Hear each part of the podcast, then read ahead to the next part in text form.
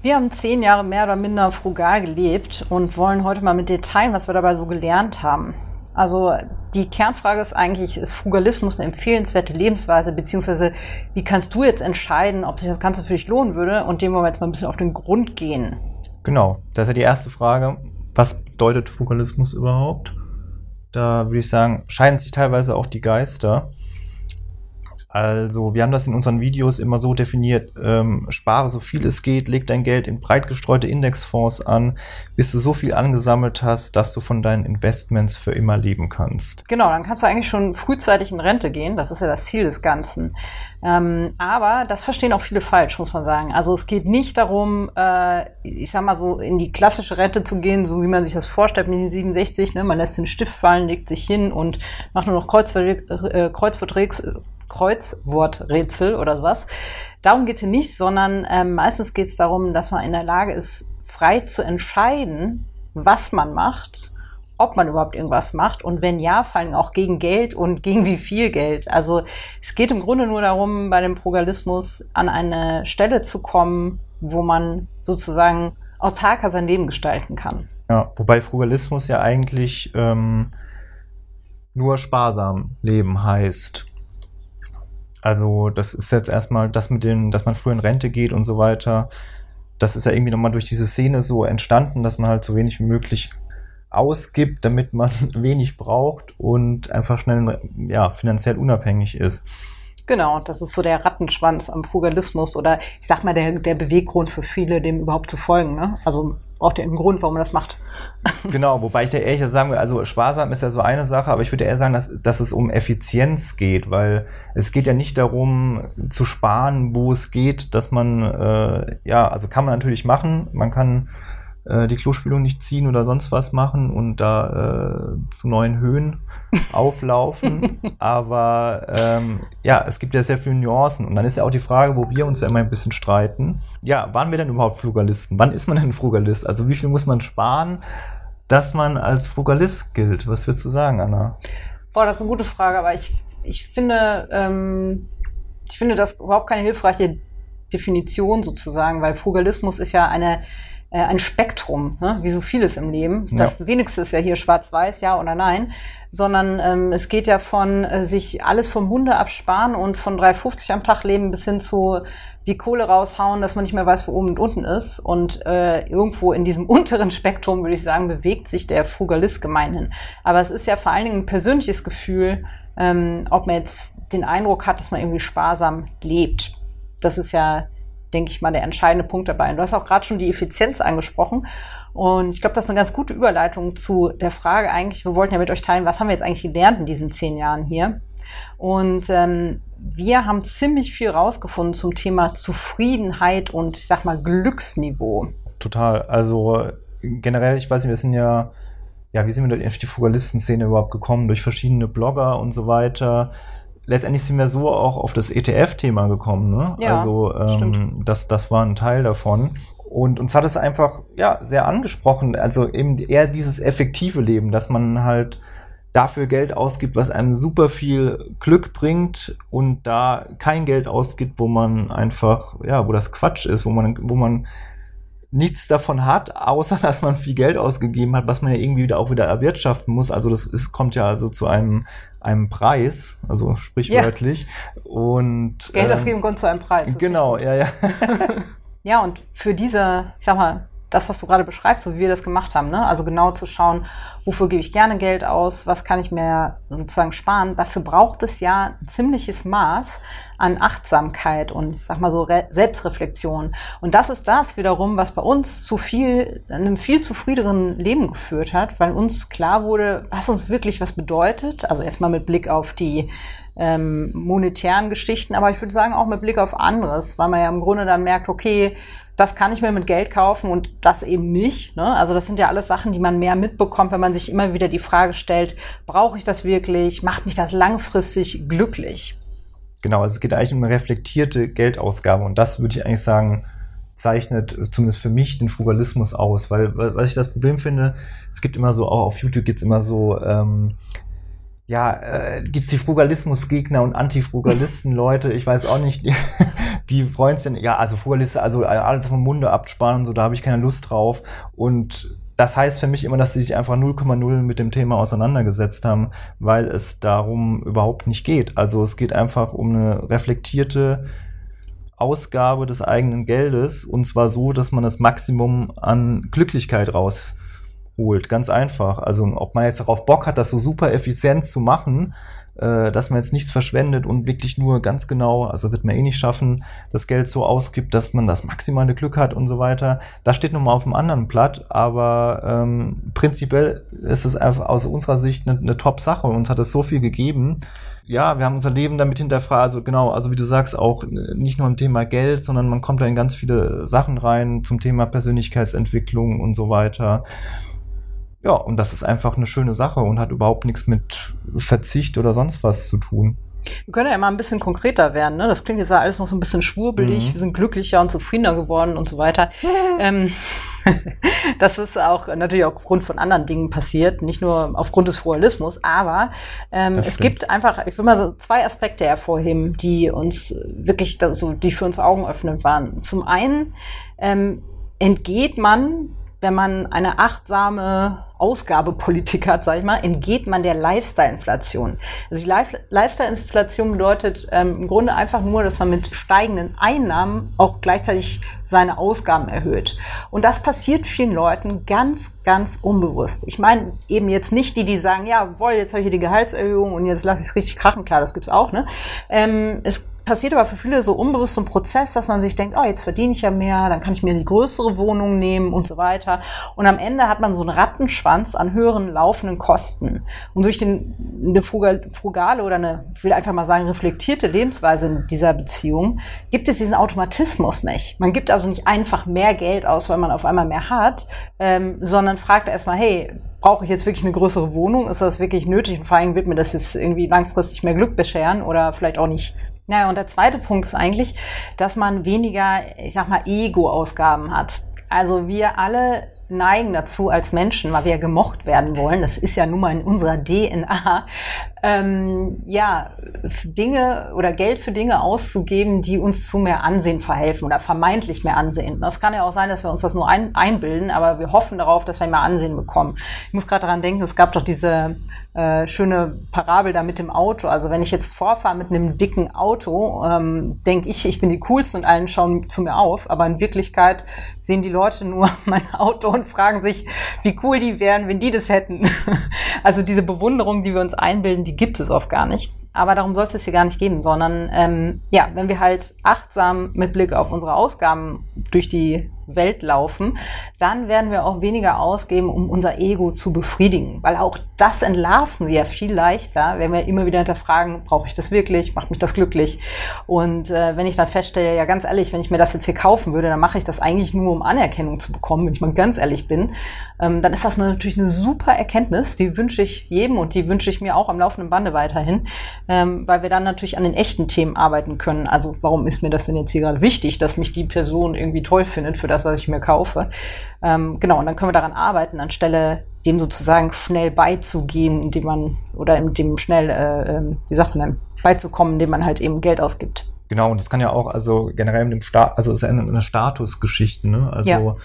Ähm, das mit dem Auto ist mal ein Beispiel, da holen sich, fühlen sich, glaube ich, nicht unbedingt jeder so abgeholt, aber das kann ja auch irgendwie mit Doktortiteln oder ähm, du hast da vielleicht auch so Geschichten, keine Ahnung, wo man einfach so Sachen macht, was letztendlich aber auch normal ist. Also man will ja, ja als Mensch äh, man ist Teil der Gesellschaft und man möchte ein wertvolles Teil der Gesellschaft haben, weil wir ja auch in unserer DNA haben, dass wir nicht ausgeschlossen werden wollen. Also wollen wir irgendwie besonders toll sein, damit wir äh, in der Gemeinschaft bleiben. Also von daher ist es jetzt auch kein außergewöhnliches Verhalten. Allerdings brauchen wir dieses Feature, was uns früher sehr viel geholfen hat zu überleben, dass wir in unserem Stamm ähm, ja, uns da einfach profiliert haben und somit äh, überlebt haben, weil wir nicht ausgeschlossen wurden, ist das, wird das halt immer, immer weniger notwendig. Deswegen müssen wir da ein bisschen gegenarbeiten aus unserer Sicht. Und deswegen können wir da auch, vor allem auch, weil wir jetzt so viele Ressourcen haben ja. und so weiter, das, das, das kommt ja auch nochmal hinzu, dass wir ja, einfach im Vergleich zu früher ein viel krasseres Leben haben. Also wir haben gerade in unserer westlichen Welt so viel Zeug und müssen gucken, wie wir das jetzt gescheit gemanagt bekommen. Und ja, ich meine, die, die Achtsamkeit, Meditation etc. ist, ist auf dem Vormarsch.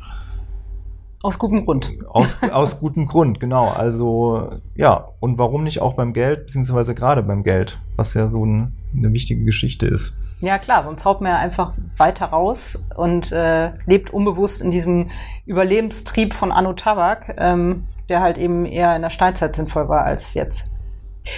Genau, was auch ein Punkt ist, ähm, was wir erlebt haben, wir haben immer wieder temporär auf Dinge bewusst verzichtet. Das machen wir immer noch.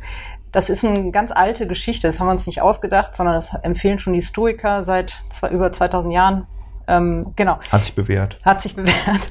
Nämlich ähm, bei einem bewussten Verzicht auf Dinge, da spart man jetzt nicht nur Geld, das war ehrlich gesagt der kleinste Anreiz für uns dafür, sondern auch hier erlangt man mehr Wertschätzung für das, was man hat. Also das ist eine super, super Sache, wenn man auf einmal wieder richtig zu schätzen weiß, was man so hat, wenn man auf was verzichtet hat. Oder man merkt, was man eben halt auch gar nicht braucht. Ne? Also so Beispiele sind eine 30-Tage-Challenges, mal kein Netflix zu gucken oder kein Alkohol zu trinken. Das machen wir jetzt eh schon ewig nicht mehr, aber vielleicht für die, die gerne mal einen zwitschern. Ähm, oder was gibt's noch so, Eddie? Naja, wenn wir zum Beispiel in Thailand sind, dann sind wir auch ganz gerne mal in einem nur 15 Quadratmeter Bungalow mhm. in Stadt unserer, weiß nicht, was haben wir in Hamburg, 75 Quadratmeter, bisschen mehr Platz ja, das ist einfach, ich finde das nach wie vor spannend. Also ich war auch, erst schon ein bisschen länger her, bin ich auch absichtlich mal wieder in so ein, war ich auf einer Konferenz und bin in so ein Dorm reingegangen äh, von so einer Jugendherberge. Krass. Das, äh, der Oberhammer erstmal. Aber das habe ich aus diesem Grund gemacht, einfach mal zu gucken, äh, wie das ist und dass man einfach ja, total wertschätzen kann, dass man sich eventuell ein Einzelzimmer leisten kann. Das finde find ich nach wie vor cool, also deswegen fällt mir es ja auch ein. Ja. Äh, und da gibt's andauernd so Sachen, also, oder keine Ahnung, wir gehen ja manchmal ins Sternelokal, wow, wow, wow. Ähm, und ja, da, das machen wir jetzt auch nicht täglich, auch wenn man es vielleicht könnte oder wollte oder sonst was. Wir wollen tu es gar nicht, aber. ähm, so bleibt halt was Besonderes. Genau, so bleibt es was Besonderes. Und das, das, das geht mit so vielen, und wenn man das halt bewusst mal weglässt, also ich kann es nur empfehlen. Ich finde es mega. Und man hat vor allem diese, was, was ich total wichtig finde, ist diese Vorfreude. Ja. Weil das ist ja die Vorfreude, ist ja die schönste Freude, wie man so schön sagt. Ja. Und wenn ich irgendwas jeden Tag mache, dann habe ich da keine Vorfreude. Wenn ich mir jeden Tag irgendwie was kaufen kann, keine Ahnung, nenne jetzt mal einen Starbucks-Kaffee und ich kaufe den jeden Tag, dann ist das einfach äh, nichts mehr Besonderes, weil es einfach mit der Zeit abnimmt, diese Freude darüber. Ja, man wird so ein bisschen stumpf, ne? Irgendwie. Genau. Also so, wenn man, ich, ich übertreibe das jetzt mal total, sich in seinem Reichtum suhlt und nichts mehr unbequem ist, stumpft man ganz schön ab. Und es ist immer wieder sinnvoll, es sich mal unbequem zu machen, ja. auch wenn man es nicht muss. Und das ist ja quasi diese Lifestyle-Inflation und äh, der kann man da wunderbar entgegenwirken ja. und man hat sogar noch ein besseres Leben ja. aus unserer Sicht. Zum Beispiel, wenn man mit 40 Grad mit dem Bus vom Flughafen Ljubljana in die Innenstadt fährt. Ich habe gedacht, ich spinne und Eddie meinte so, es muss doch nicht immer so bequem sein. ja. ja, also so viel dazu. Ähm, keine Sorge, wir fahren auch Taxi, aber das war mal wieder so ein Moment, wo man es sich einfach mal unbequem gemacht hat, um mal, äh, mal wieder zu üben. Gut. Ja, also das ist einfach summa summarum haben wir uns so gut kennengelernt dabei, also jeder für sich, uns miteinander auch, aber jeder für sich, was einem wichtig ist, was einem was bedeutet. Und natürlich auch das Klassische, wie viele gute Dinge im Leben dann doch recht wenig mit Geld zu tun haben. Das ist ja immer wieder bemerkenswert. Also äh, ich finde dieses so, ähm, mit Geld kann man nicht glücklicher werden, das stimmt überhaupt nicht. Da können wir mal eine andere Folge zu machen. Also ich glaube, Geld hilft extrem beim glücklicher werden, weil es die Möglichkeiten erhöht. Aber die, die tollen, großartigen Abende, wo wir, weiß ich nicht, ganz viel Verbindung erfahren haben mit unseren Freunden zusammen und so, da haben wir vielleicht irgendwie eine Partei für 2,50 Euro gegessen maximal und hatten die beste Zeit überhaupt. Ne? Also das, das hat einfach nicht viel mit Geld zu tun. Ja, zu Beginn haben wir ja auch schon gesagt, Frugalismus erstmal, was das ist, aber vor allen Dingen auch, warum man das macht. Also was ist eigentlich der Grund dahinter oder das Ziel davon? Und das ist natürlich die finanzielle Unabhängigkeit zu erreichen. Und zwar eine ganze Ecke früher als mit 67. Also mal ganz kurz zur Erklärung, finanzielle Unabhängigkeit klingt immer nach irgendwie Luxus äh, oder sonst was. Aber jeder, der in Rente geht, muss finanziell unabhängig äh, sein, sonst müsste die Person weiterhin arbeiten. Ne? Also die Definition ist ja nur, dass man seinen Lebensunterhalt eben bestreiten kann, ohne weiter aktiv zu arbeiten. Und insofern ist eben das Ziel hier bei den meisten Frugalisten einfach früher an diesen Punkt zu kommen. Und da gibt es eben zwei verstärkende Effekte. Also wir haben eigentlich schon, ja, von Beginn unserer Berufszeit, würde ich sagen, relativ einfach 50 bis 70 Prozent zur Seite legen können. Was den Vorteil hat, also wir haben relativ viel zur Seite gelegt, was aber auch zur Folge hat, dass man viel schneller die ähm, finanzielle Unabhängigkeit erreicht, weil man eben auch weniger braucht. Genau, also man kann eben nicht nur mehr investieren, sondern man braucht ja auch niedrigeres Gesamtvermögen als jemand, der anderen viel Geld ausgibt. Das sind so zwei sich selbst verstärkende Effekte. Und wir reden ja immer vom Investieren. Ich glaube, wir haben noch gar nicht so drüber gesprochen. Also wenn wir von Investieren sprechen, geht es bei uns eigentlich immer um die Anlage in Indexfonds, besser bekannt als ETFs, weil wir das ja, als die beste äh, Geldanlage für uns Normalos sehen. Das haben wir uns das, auch nicht selber ausgedacht. Genau.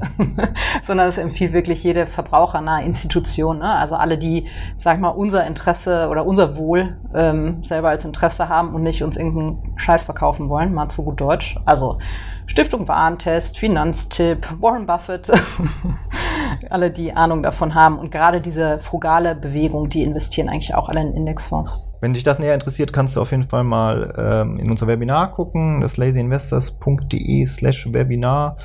Da haben wir so äh, das, das alles ja, schön zusammengefasst. Da kannst du gerne mal reinhören, beziehungsweise schauen. Ist ein Video. Ja, also ähm, frühere finanzielle Unabhängigkeit durch hohe Sparraten, das ist ja alles schön gut. Jetzt gibt es aber auch, ich sag mal, ja, ge gewisse Risiken, wenn man sich stark auf die Zukunft fokussiert. Also auf dieses früher in Rente gehen und so weiter. Oder man kann auch sagen, generell mit dem Konzept des Frugalismus. Ähm, was sind denn da so die Probleme aus deiner Sicht, Eddie? Ja, also klar, dass man einen zu großen Fokus auf die Zukunft hat und eben ja, nicht mehr im Jetzt lebt, immer, äh, ist auch ganz witzig, da gab es mal so eine Reportage bei, ja, in öffentlich-rechtlichen irgendwo, haben die auch über Frugalisten äh, berichtet und da hat man eigentlich genau gesehen, was passiert, wenn man ein bisschen, ja, äh, über die Stränge schlägt, sag ich mal, mit dem Sparen. weil dann alle, jede Geldausgabe halt mit, mit, mit Angst verbunden ist. Und mhm. dann ist man natürlich ein, ein bisschen drüber. Und das ist definitiv die Gefahr. Aber letztendlich ja, hat man die Gefahr ja immer. Genauso kann die auch in die andere Richtung gehen, dass wenn ich zu viel ausgebe, ja, hänge ich auch auf dem, auf dem falschen Extrem. Also wir müssen irgendwie, wie in so vielen Bereichen in unserem Leben, eine gewisse Balance finden. Und ich glaube, ja, wenn man Frugal, sich jetzt diesem Frugalismus angetan fühlt oder dieser, dass man möglichst viel sparen will, etc., kommt man, glaube ich, nicht drum rum, dass man da einmal so zwischendurch reinkippt und ja, nicht so super entspannt ist mit seinem Geld, würde ich sagen. Oder mm. was meinst du? Ja, also ich, ich sehe es eher so, die, die, klar läuft man Gefahr, das Leben im Hier und Jetzt nicht so voll auszukosten, wenn man sich alles vom Munde abspart. Aber die dann ist meines Erachtens auch so die Frage nicht richtig gestellt worden, macht mich diese ja. Ausgabe jetzt hier glücklich? Weil wenn die Antwort darauf ja ist, ähm, dann sollte ich mir das ja auch nicht absparen, sondern äh, das Geld ausgeben und das Ganze auch genießen. Ich glaube aber genau an diesem Punkt, das hast du auch gerade schon angesprochen, kommt man dann schnell an die Grenzen, nämlich bei dem Genuss. Also ich erinnere mich oft daran, obwohl ich jetzt irgendwo war, was mir eigentlich wichtig war oder was ich eigentlich äh, genießen wollte, konnte ich es manchmal nicht so gut, als ich noch in diesem sag mal, sehr frugalen Mindset war, ähm, weil ich ja auch dachte, hm, lohnt sich das jetzt wirklich und wäre es nicht besser, wenn ich das jetzt hier nicht ausgegeben hätte. Das sind auch gar nicht immer so unbedingt so bewusste Gedanken, aber es kann einem un, un, so tief drin so ein unangenehmes Gefühl geben. Ja, aber generell hat man ja das Problem, also wenn man Wohlstand aufbauen will, muss man ja eine gewisse Summe sparen. Das heißt, man hat sich gewisse ähm, Verhaltensweisen angeeignet, um überhaupt zu Wohlstand zu kommen. Und wenn man dann diesen Wohlstand erreicht hat, einfach zu sagen, ich gebe jetzt wieder alles aus oder ich gebe jetzt wieder mehr aus, weil ich es mir es verdient und erarbeitet habe, geht das halt nicht so einfach. Also man kann ja nicht von heute auf morgen seine Habits umstellen und das, das, ja, das muss man einfach sehen. Letztendlich muss man gucken, wo man da landen will. Und man muss verstehen, wa- was bringt mir das? Also ich finde es immer noch besser, dass man auf einer frugaleren, mehr auf der frugalen Seite ist als auf der anderen Seite gefühlt. Mhm. Ich glaube, man ist dann trotzdem glücklicher, auch wenn man da vielleicht in die frugale Seite ein bisschen äh, über die Stränge geschlagen ist, als auf der anderen Seite, wenn man diese Hedon äh, ja, in diesem Hedonismus gefangen ist. Aber das ist nur meine persönliche Meinung. Ja. Ich glaube, da äh, ist man, habe ich immer das Gefühl, das sind die Leute unreflektierter. Absolut. Es geht, glaube ich, einfach darum, sich das zu gönnen, was einem wichtig ist, mit möglichst gutem Gewissen und immer wieder darauf zu schauen und sein, seine Handlung da zu hinterfragen. Also wie bei allen anderen Themen im Leben auch. Ähm, es ist ja generell eine gute Idee, ein bewusstes Leben zu führen, ja. Also ist meine Partnerwahl bewusst oder haben wir uns einfach nur aneinander gewöhnt? Oder äh, habe ich bewusst diesen, diesen Job hier oder mache ich den nur, weil mir eh nichts Besseres einfällt? Also das sind ja alles so, so Themen, die einem Leben glücklicher machen, wenn man sich aktiv damit auseinandersetzt und so eben auch beim eigenen Ausgabeverhalten. Das ist jetzt auch egal, ob man frugal lebt oder nicht. Wir sollten uns einfach immer wieder hinterfragen, wie wir leben, wie wir unser Geld nutzen. So würde ich sagen, ist das Fazit. Und äh, genau, dann können wir eben auch ein bewusst deutlich glücklicheres Leben leben. Dem stimme ich zu. Das war's auch schon. Kurz und knackig hier bei uns. Jetzt wisst ihr hoffentlich, was wir gelernt haben in zehn Jahren Frugalismus. Und wir hören uns beim nächsten Mal. Genau, und wenn ihr irgendwie Fragen habt, schreibt an info@lazyinvestors.de. Da freuen wir uns.